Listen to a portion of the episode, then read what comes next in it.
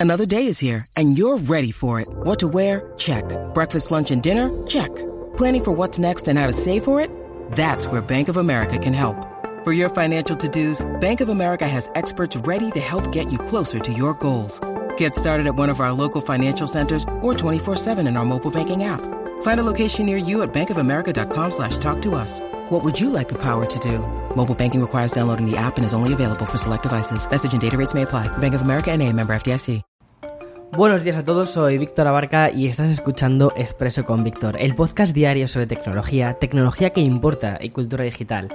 Y bien, ¿pensabas que esto de agosto iba a ser una especie de desierto de actualidad? Bueno, pues parece que de momento no va a ser así, toco madera. Y es que hoy tenemos noticias muy importantes, tanto como que Google directamente ha hablado y ha contado a algunos medios como es su Pixel 6. También tenemos novedades de Microsoft y la fecha de estreno la serie más gigante de la historia, que es El Señor de los Anillos. Así que allá vamos.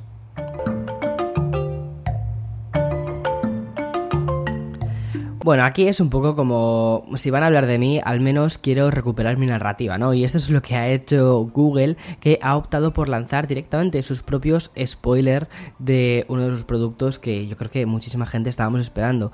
Meses antes de su lanzamiento, el gigante tecnológico ha hecho oficial ciertas imágenes e información sobre los próximos Google Pixel 6 y lo ha hecho a través de un hilo de Twitter y en la página web. Además, también ha invitado a algunos medios para que puedan ver los dispositivos directamente en, persona, que los sostengan y que jueguen un poco con ellos. De momento, lo que Google ha hecho oficial de su próximo smartphone es su aspecto y también ciertos detalles del procesador. Vale, voy a empezar por el Pixel 6 Pro, porque una cosa importante, hay dos modelos, es el Pixel 6 y el Pixel 6 Pro. El Pixel 6 Pro hemos podido comprobar que tiene una pantalla de 6,7 pulgadas y que se muestra algo curvada en la parte de los bordes, pero más bien, según las imágenes, parece muy lisa. Eh, tiene los rieles de aluminio brillantes, un lateral muy pulido y las eh, siguientes tres cámaras en la parte de atrás junto a un telefoto zoom 4x. Tienes como siempre el sensor principal que es un gran angular, un super gran angular y el teleobjetivo plegado con un zoom óptico de 4 aumentos como te contaba. Después tenemos el Pixel 6 normal que tiene una pantalla plana de 6,4 pulgadas con rieles acabados en mate y respecto al modelo Pro únicamente mantendrá dos de las cámaras, es decir, el gran angular y el super gran angular. El telefoto únicamente se queda para los modelos Pro.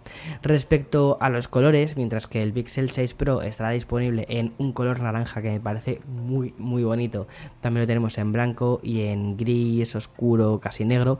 El Pixel 6 también saldrá en color rosa, verde, que se me parece súper bonito, y también gris.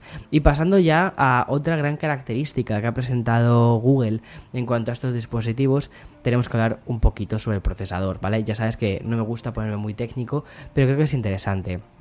Aunque en las filtraciones se estaba llamando a este procesador Whitechapel Google lo que ha presentado bajo directamente el nombre de, su, propia empresa es el Google Tensor.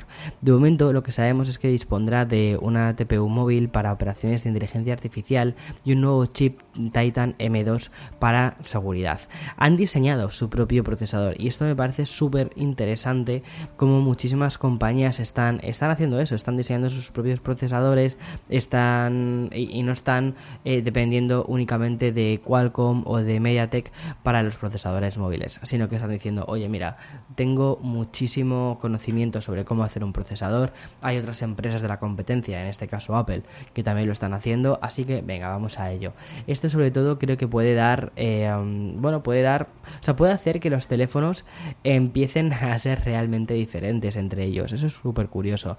Vale, y esa tecnología lo que va a permitir es sobre todo mejores cosas respecto a la cámara que mm, también, o sea, ya sabes que una cosa de los píxeles en las que estaban flojeando, sobre todo era en la parte de vídeo, a ver cómo se desenvuelve en esto, en la parte de fotografía habitualmente lo han hecho muy bien y también van a mejorar el reconocimiento de voz. Por supuesto, ambos píxeles tendrán Android 12.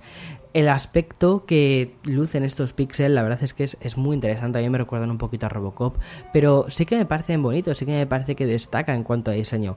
Y sobre todo, hay una cosa que me parece muy interesante, y es que a diferencia del Google Pixel 5, estos tienen un acabado o al menos un aspecto muy premium. Tienes la sensación de que es un teléfono, mmm, bueno, pues de gama ultra alta, ¿no? Y parece ser que también a este aspecto de gama ultra alta le acompañará un precio elevado. Es decir, yo creo que estamos esperando que el precio de estos Pixel vuelva a estar en torno a los 1000 dólares y no a los 500 a los que salió el año pasado. Me parece interesante porque creo que en la gama media hay muchísimos competidores, quizás no tanto en Estados Unidos, sí en otros países como eh, España y en muchísimas partes de Latinoamérica. La gama media es, es como la reina, ¿no? Sin embargo, en Estados Unidos no hay tanta gama media. Pero yo creo que Google se ha dado cuenta de que, sobre todo en el mercado en el que quiere competir, que es Estados Unidos, se tiene que ir a la gama alta. Y después dejar, ¿por qué no? Otras gamas eh, medias, que serían, por ejemplo, los, la gama A, que esa, bueno, pues está genial. Y también, de hecho, veo a bastante gente que, lleva los Pixel 4A por la calle. Pues, ¿por qué no?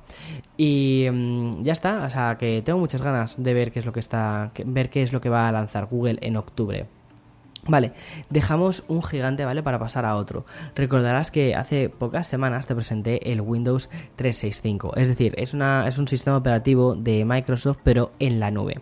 Un servicio promovido por el aumento del teletrabajo y que está diseñado sobre todo para que las empresas pudieran acceder a su ordenador y también a Windows 10 o Windows 11 cuando salga desde cualquier parte del mundo.